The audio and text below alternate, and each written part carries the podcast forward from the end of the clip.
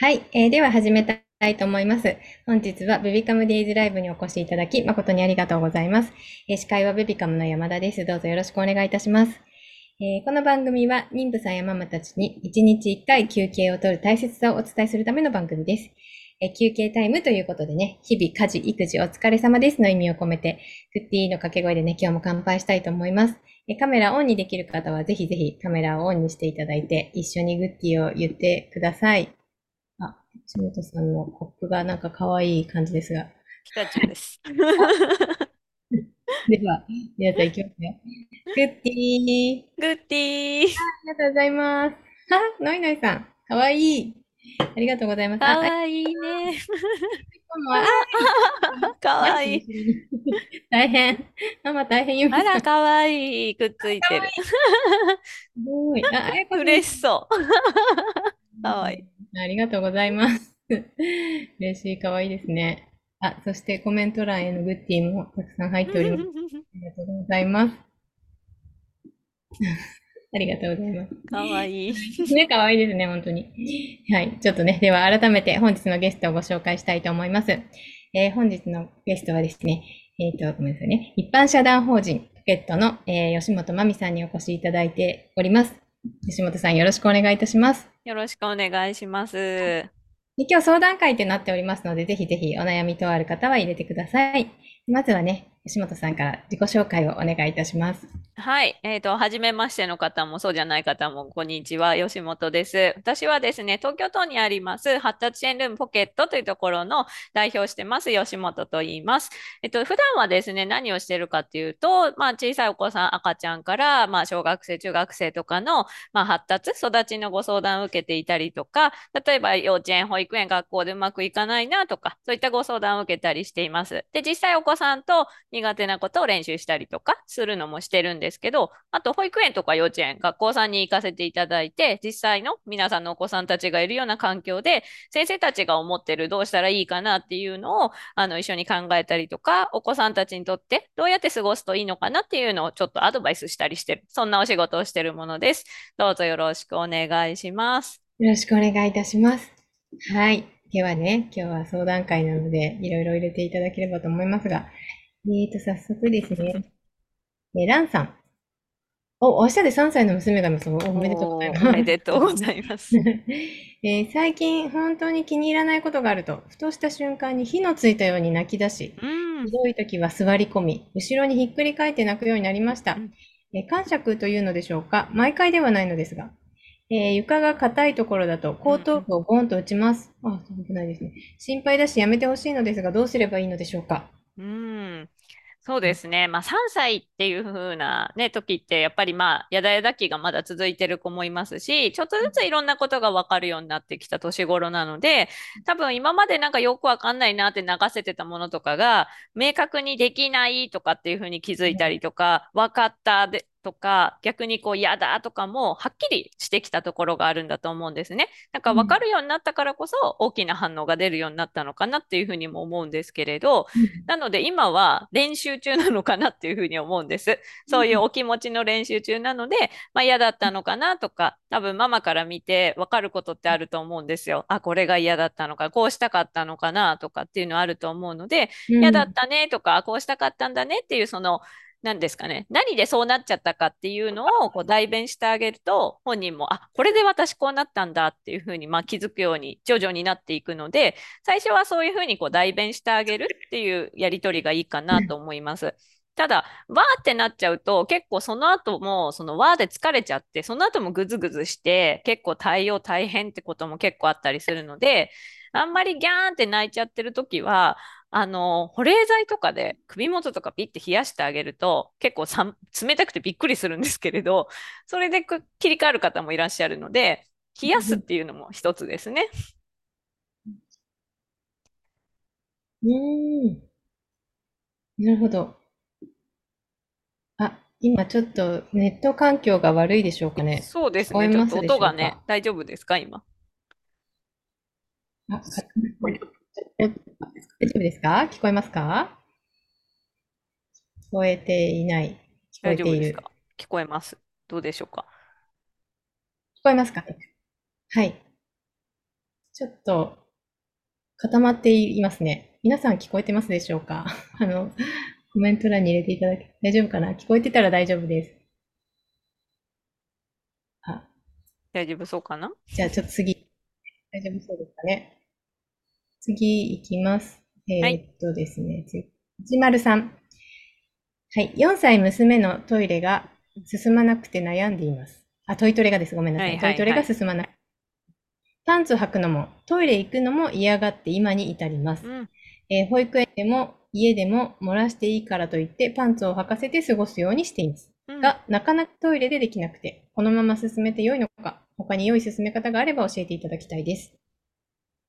そうですね。まずトイトレは、あの、始める時のポイントっていうのがあって、まずその、何ですかね、おしっこが溜められる体が作られてるのかなっていうのをチェックするのが大事なんですね。で、それが何歳であってもそうなんですけれど、まず寝てる時に、まあ、おねしょをしないとか、おむつが、まあ、濡れない状態で朝までちゃんと迎えることができるっていうのを、まあ、1ヶ月とか、あの、続けてできるようになってると、体が、まあ、あの、トイレができる体作りにはなっているってところです。なので、まずそれができてるのかなっていうのが一つ確認ですね。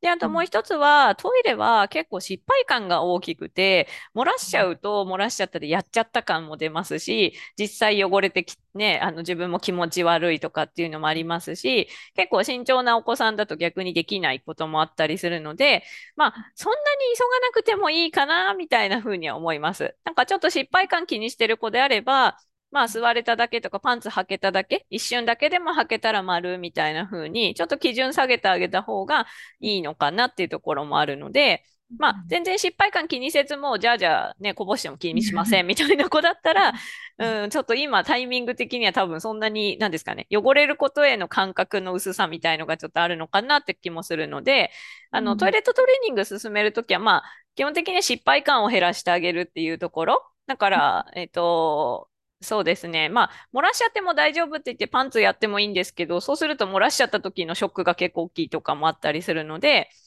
うん、頑張んなくてもいいかな、おむつとか、あと、まあ、円だけとか、お家だけとか、その場面は区切ってあげてもいいのかなっていう感じもしますね。お風呂前のちょっとの時間だけ、お、あの、パンツで過ごすとか、なんかちょっと時間区切って、この時間大丈夫だったね、みたいな風にしてあげてもいいのかなっていうところは思いますね。で、もし、その、さっきの、えっと、寝てる間もちょっと、あの、おねしょが続いちゃったりとか、えっと、おむつが濡れてるよっていう話であれば、体がまだ未熟だと思うので、えっと、しっかり体がそのおしっこ溜まってるよっていう膀胱がね、こう溜まる感覚だったりとか、溜めるためのこう筋肉をね、意識してる、こう作っていく力が必要なので、体のマッサージ、足とか手とか、こう体いろんなところをこうガシガシガシって触ってあげるようなマッサージで感覚を高めていけるといいかなと思います。ありがとうございます。そのマッサージはもうはい。な何歳でもいいっていうか、もう、もうゼロからずっとですね。はい。はい、ありがとうございます。えー続いて、はやさん。えー4歳子供が、えー主人の暴言言葉を真似しているので、主人にその言葉を使わないで子供が真似するからと何度も伝えていますが、が治らず困っています。えー私はひたすら注意しています。しかし私の精神状態持たなくなります。えー他の方法何かありますか？という。うん。そうです真似しちゃう。ね。まあ、4歳ぐらいだと言葉数が増えてきて、いろんな言葉をこう吸収して、いろいろお話しするのも楽しくなってくる。その人とやりとりするのが楽しいなっていうふうに感じる年なので、多うん。分そのお父様が言ってる言葉っていうのは結構、あの、強い言葉ってすごく短くて言いやすいんですよね。なんうん。か、こう、うん、なんですかね、こう言いやすかったり、言い切り型だったりとかで、ちょっとこう真似しやすいみたいなところがあったり、まあちょっとセンセーショナルにこう子供って感じるので、余計になんかあ面白そうとか、なんかかっこいいじゃないけれど、なんかそういうふうに多分感じちゃってるのかなっていう気もするんですけれど、ただその言葉の意味っていうのを分かってないで使ってると思うんですよ。なんとなく真新しかったり、ちょっと、なんですかね、お音的に面白いなとか、なんかかっこいいなって感じちゃったみたいなところがあるので、本当は強い表現だと相手を傷つけるとか怖いよとかっていうふうに、まあ、こちらが伝えても多分意味が分かってないので、何回も言うのかなっていうふうに思うんです。ただこれはもうなんか伝えていくしかないのかなっていうふうには思うので、そこの本質理解をさせていくのは多分ね、だいぶ先になっちゃうんですよ。うんとね、小学校よ3、3年、4年ぐらいとかになってくるかなぐらい、結構本質理解って難しかったりするので、うん、だから繰り返しルールとしてそういう言葉は使わないっていうルールを伝えるのと同時に、だったらこの表現が丸みたいな風に、いい表現、この、この表現は×、だけどこっちの表現が丸だよっていう風に、代わりの言葉を教えてあげないとうまく活用できないので、はい、あの、禁止するだけじゃなくてもう一個、じゃあ代わりにこう言ってくださいっていう表現の仕方を、まあ、伝えるっていうのがいいのかなと思います。ただね、耐えなきゃいけないからママはしんどいなって今聞いてて思ってたんですけれど、うん。まあちょっと、園の先生とかもね、協力してもらいながら、うん、みんなでこうルールを一貫して伝えていけるといいのかなとは思います。うんうんうんうん。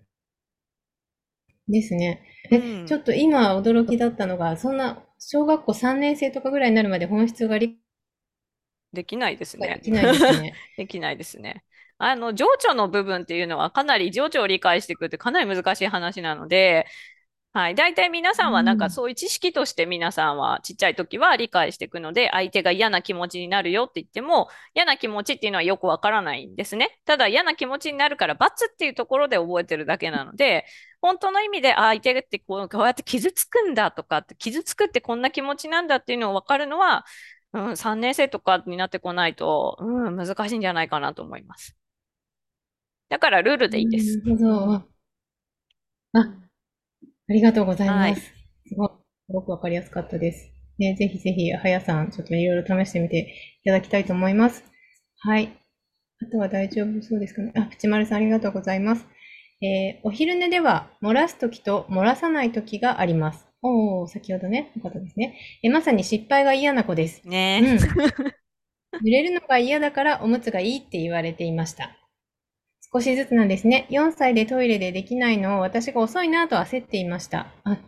あ、あそんなに焦んなくて、あの、もう最悪なんですけれど、あの、おむつに関しては、小学校で、まあ、公立に行った場合って考えるんですけど、公立小学校に行った時に、まあ、小学校4年か5年ぐらいに、あの、宿泊行事があるんですけれど、それまでに外れてれば大丈夫なので、あんまり急がない方がいいですね。逆にそのトイレを怖く、あの排泄について抵抗感とか怖いって思いを持たせちゃうと、そっちの方が結構厄介かもしれないですね。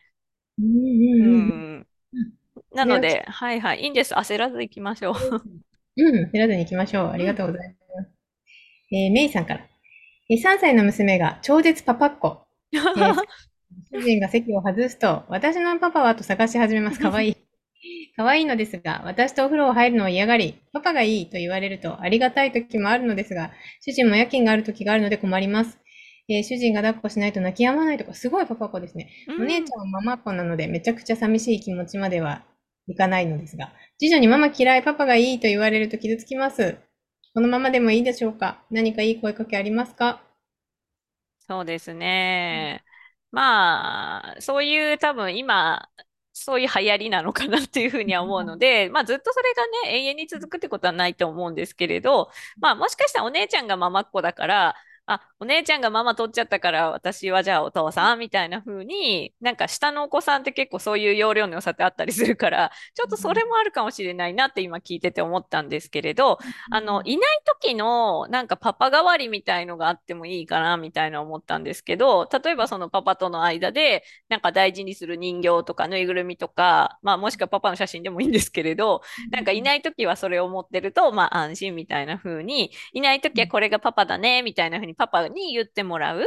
で、これがパパが一緒にいてくれるよ、みたいな風に、あの、パパの方からちょっと言ってもらうっていうのは一つだと思いますね。はい。ママのことも大好きですよ。あそうですね。はい。はい。ありがとうございます。うん、えー、続いて、ヒロさん。えもうすぐ2歳1ヶ月の息子が、南語で、えー、いちごがまだ出ません。うん、えー、大人の言葉はなんとなく理解しているようです。1歳6ヶ月検診でも発語なしで引っかかっており、療育、過去発語のトレーニングするかも含めて話をする予定です。発語のトレーニングってどんなことをするのでしょうか？というご質問です。あそうですね。いわゆる、例えば言葉を言わせようとするみたいな、あの、言語訓練っていうのは、えっと、4歳ぐらいからしかやれないので、多分今言ってる言葉のっていうのは、うん、まあ、ちょっと場所によるんですけど、例えば絵カードとかを見せて、書かれてるブドウとかを見て、まあ、ブドウって言ってみよう、ブドウ、はい、どうぞ、みたいな感じかなって今ちょっと思ったんですけれど、本来言葉ってじゃあなんでやるのか、必要なのかなっていうのがあって、言葉ってコミュニケーションですよね。だからママと大好きなママとやりとりしたいなとか、うん、ね、あのパパとやりとりしたいなとか、うん、そういった兄弟とやりとりしたいなって思うと、初めてそこで相手の言ってる言葉を分かりたいって気持ちが出てくるんですね。で、今聞いてると、まあ、うん、指示は分かってそう、話してることは分かってそうってことなので、興味は出てきてるんだと思うんですけど、多分喋んなくても事足りてるんじゃないかな、みたいなのが思うんですね。喋んなくても自分が伝えなくても大丈夫というか、例えば周りが組んで動いてくれるとかってなったら喋る必要ないので、喋る必要性を感じていただくっていうのが大事かなと思うので、うん、なのでこう言わせるんじゃなくて聞かせてあげたりとか、仲良く一緒に遊ぶとかの中で、あ、今のママのこと大好き、ママが言ってる言葉真似っこしたいなって言って本人が同じような言葉を言ってきたら、そう、お花だね、みたいな風に言ってあげるとか、通じ合える気持ちが強くなると言葉って増えていくんですね。はい。うん、なので、いろいろやってあげちゃうっていうのをちょっと減らしてあげてもいいかもしれない。もしかしたらやってあげちゃってるかもしれないなと思いました。なるほど。ありがとうございます。うん、ね、ぜひぜひ参考にしてください。ヒロさんね。はい。で、ちょっとですね、今お時間が、あの、なってしまったので、一旦、あの、ベビカムからのお知らせを言わせていただいて、その後、えっ、ー、と、残りのご質問にお答えいただこうと思います。はい。で、えっ、ー、と、ベビカムからのお知らせです。配信日、曜日、時間変更になっていることはね、先ほどお伝えしたと思いますので、皆さん間違いないようにお願いいたします。で次のライブが、えっ、ー、と、来週の月曜日ですね。えっ、ー、と、来週の月曜日が、えっ、とですね、あ、大丈夫かな？はい、雑談会となっております。え習い事について教えてねっていうことで、皆さんとね、習い事、子供の習い事についていろいろお話ししていきたいと思います。そして来週の木曜日なんですけども、それを受けて、えっ、ー、と、資格、子供の習い事ナビっていうのを開催させていただこうと思っております。はい、こちらはですね、ベビーパークの講師の方に来ていただいて、ちょっといろいろ伺っていこうと思っているんですけれども、えー、叱らなく済む育児ね、IQ アップの秘訣みたいなのも聞いていきたいと思います。えベビーパークはですね、ベビカムアワード、ベビカムが毎年開催しているベビカムアワードの、えー、幼児教室部門で3年連続グランプリに輝いている、えー、幼児教室になっておりますので、ぜひぜひよろしくお願いします。はい。えー、そして先ほどもご案内しました、視覚ナビのアーカイブ、えーと、出ておりますので、ぜひまだ見てないよという方がご覧いただきたいと思います。はい。えー、そして、ね、いろいろあってすみません。今、身につけたいスキルについてのアンケートも募集中ですので、えー、そちらもぜひお時間ある方で、ね、回答していただければと思います。500円分のクオカードペイが当たるチャンスもありますので、よろしくお願いいたします。はい。ではちょっとね、残りのご質問にお答えいただこうと思います。えっ、ー、と、かさん。保育園の連絡帳に毎日記事を書くのですが、えー、先生側の目線に立つとどういうことを書いたらいいですか？ネタ切れでっていう。ん？先生、あ、えっ、ー、と、なえっ、ー、と、日頃の出来事を書くってことですかね、ご家庭でのってことですかね？な先生がそうですかね？先生側の目線でどんなことが書いていてほしいのか。ああ、なるほど。あの、先生が気にしてるのは、そうですね、お家でこんな関わりしてみたとか、お母さんってどんな関わりしてんのかなとか、お家でどんな風にこの子って過ごしてんのかなを気にしてるので、うん、特に書くことないとき頑張って書かなくても 大丈夫ですよ。はい、逆にそのなんかトピックスがあった時とかそういうのをしっかり書いてくれる方が嬉しいみたいなのであの義務にならず辛く思わずにあの伝えたい時だけとかこういうのは先生うちの子のこと知ってほしいわって思う内容だけ書いていただければ多分大丈夫ですよ。日頃は変わりありませんでも大丈夫です。いかさんの中で真面目なところが見え方していいですか、すごいあの真面目だなって思いました。大丈夫、先生のことはあんま気にせず。ありがとうございます。えー、みゆきさん、え先月3歳になる男の子についてです先ほどトイレのお話がありましたが、前回トイレに行ってから1時間ほどでトイレ行くという時もあり、うんうんその時はほんの少し出る程度。うんすでにおむつも濡れています。夜のおむつもしっかり濡れていて、まだまだ膀胱に溜めておけないようです。でマッサージをしてみようと思いますが、膀胱の機能が発達してくるまでは、本人がトイレに行くと言った時に連れて行く程度でいいでしょうか？え来年入園なので少しでもトイトレ頑張れたらなと感じています。はい、そうですね。あの、トイレに行くことの抵抗感をなくしとくのは大事なので、まあ、行くものみたいな風に、例えばお風呂の前には行くとか、お出かけの前には行くとか、本人が行きたいって言った時は行ってみるとかっていう風に、出なくてもいいので、行く習慣っていうのはつけとくといいのかなと思うんです。まあ、嫌がらない範囲でですけれど、まあ、やることはやっておいて、ただ、実際にできるようになるのは体が育ってからなので、はい、いつ体が育ってもいいように準備だけしとくっていうのは大事かなと思います。はい、ありがとうございます。あやこさん。2歳5ヶ月男子。えーうちも発語がほとんどありません。えしかも心理師さんに検査してもらって、発語の部分だけ1年以上の遅れと言われました。うんうんでちなみに大人の指示はほとんど理解できていて、指示に従って行動できます。えー他の心理師さんや言語聴覚士さん、かかりつけの小児科の先生には自閉症ではなさそうと言われたのですが、日々不安で領域に捕迷っています。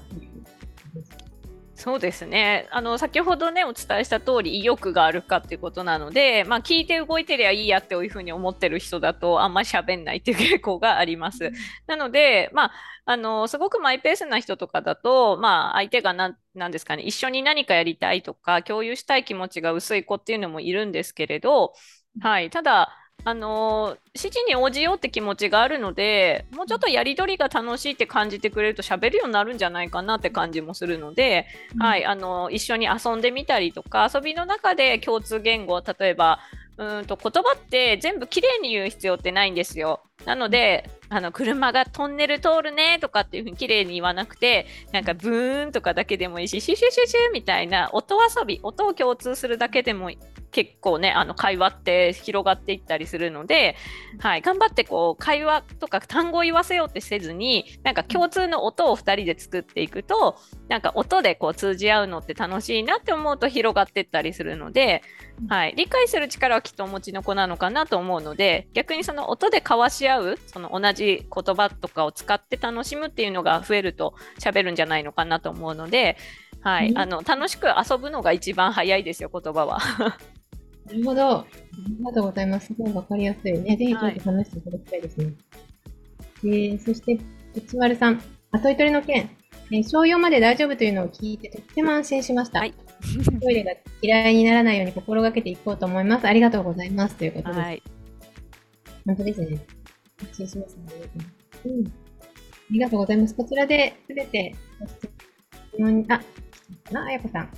あ、先ほどの方ですね。サインができるので、サインだけでこれ足りてるのかもしれません。ああ、もうベビーサインやめましょう、ベビーサインやめましょう。ベビーサインは喋んなくなりやすいです、あれは。そうなんだ。はい。あの伝わっちゃうんで、結局なんかこういうのとかあるじゃないですか。とかこういうので伝わっちゃうからうんうんうん喋んなくてもこの動作で勝手に大人がく、ね、組んでくれますよね。はい、だから、あのベビーサインをこう便利って思わせないっていうのはとても大事 なことですね。やっぱり言葉で喋っていかないと、ベビーサインってあくまで喋れない時の赤ちゃんが使うものなので、喋れるようになってきたご年齢の子は、やっぱり言葉で喋れるといいかなと思います。なるほど。ありがとうございます。えー続いて、リカさん。あ、記事の件ありがとうございました。真面目と言われて照れました。いや、真面目です、だいぶ。大丈夫。先生のことなんて気にしないで大丈夫です。書きたいものを書いてくだされば多分嬉しいですよ、それで。ね本当、リカさん可愛いですね。ありがとうございます。はい。では、えっ、と、皆さんのご質問お答えいただけたと思いますので、最後にね、えっ、と、吉本さんから皆様に向けてメッセージをお願いいたします。はい、そうですね。やっぱり、まあ、小さい赤ちゃんは赤ちゃんでいっぱい大変だし、これからどうなるのかしらって心配なこともあると思いますし、大きくなってくると、この年齢でこれでいいのかしら、言葉が遅いわとか、トイレが外れてないわとか、いっぱい心配なことってすごく出てくると思うんですね。だけれど、その子供たちってやっぱその子の中で成長していたりとか、あとはその、実は準備が足りてなかったりとかね、話す気持ちがちょっと向いてなかったりとか、例えばおしっこをするための体ができてなかったりりとか、そういった実は準備段階にあることとかもたくさんあります。あれもそうですね、感触もそうですね、気持ちをこう折り合いをつけていく練習中ってところもあるので、まだまだ練習中なのでうまくできないこともいっぱいあるんですけれど、それを全部ママにぶつけて見せてくれてるのは、それだけ信頼してたり大好きだったりするんですね。だからその分、ちょっと激しいんですけど、いろんな出し方は。ただ練習に付き合って自分じゃできない、私だけじゃ無理、僕だけじゃ無理をママに対してすごくこう一緒に頑張ってくださいってお願いしてる姿だと思うので、まあ、無理ない範囲で一緒に向き合ってくださればいいかなと思いますし焦らずに案外小4まで平気とか結構そういうことってあったりするので、はい、焦らずにあの楽しく向き合っていただけたらと思います。いつもママがいるだけでみんな幸せなんで大丈夫です、まあ、ママがいるだけでみんな幸せ。はい幸せだと思います。大好きですよね。泣けますね皆さん はい。そんな吉本さんのコラム掲載中のサイト、パピク、えっ、ー、と、今ね、URL 出していただいてます。あとね、吉本さんのインスタグラムも URL 貼っておりますので、ぜひぜひチェックしていただきたいと思います。よろしくお願いいたします。お願いします。はい。ではね、この辺で終了したいと思いますが、今日も皆さんリフレッシュしていただけましたでしょうか？はい。ね、ユミさんがずっと可愛いお顔を出してくださっていて、可愛いね。癒されます。ね、可愛いね。先ほどから可愛いね。可愛すぎる。はい、というありがとうございます。はい、ではね、えー、この辺で終了。あ、内丸さんちは、ちょっと、失礼している。もう可愛すぎる。この、可愛い。幸せ。あやこさんも。かわいい。ノイノイさんちは、はい。かわいいね。成長ですね。あ、沙織さん。元気いっぱい。嬉しい。ありがとうございます。あ、みゆきさんもありがとうございます。トイトレーのアドバイスありがとうございました。いつもママへの温かいお言葉が嬉しいですね。本当ですね。またの機会を楽しみにしています。ということです。うん、愛ちゃんさんありがとうございました。吉本さんのお言葉泣けた。もう皆さん頑張ってるからね。いいんです、いいんです。はい。いるだけでも本当にありがたいんで。ありがとうございます。そしてお顔出ししてくださってるもう皆さんが可愛すぎて本当に嬉しい幸せ。ね癒しになりますね、私の。本当に。はい。では、この辺で締めさせていただきます。えー、子育てを話そう、楽しもう、分かち合おう、ベビカムデイズライブでした。本日もありがとうございました。ありがとうございました。かわいい。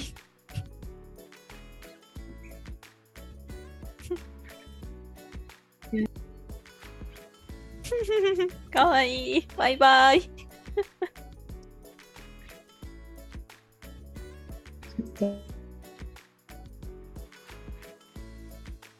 と、パソコンの調子がおかしくて、終了室をお願いいたします。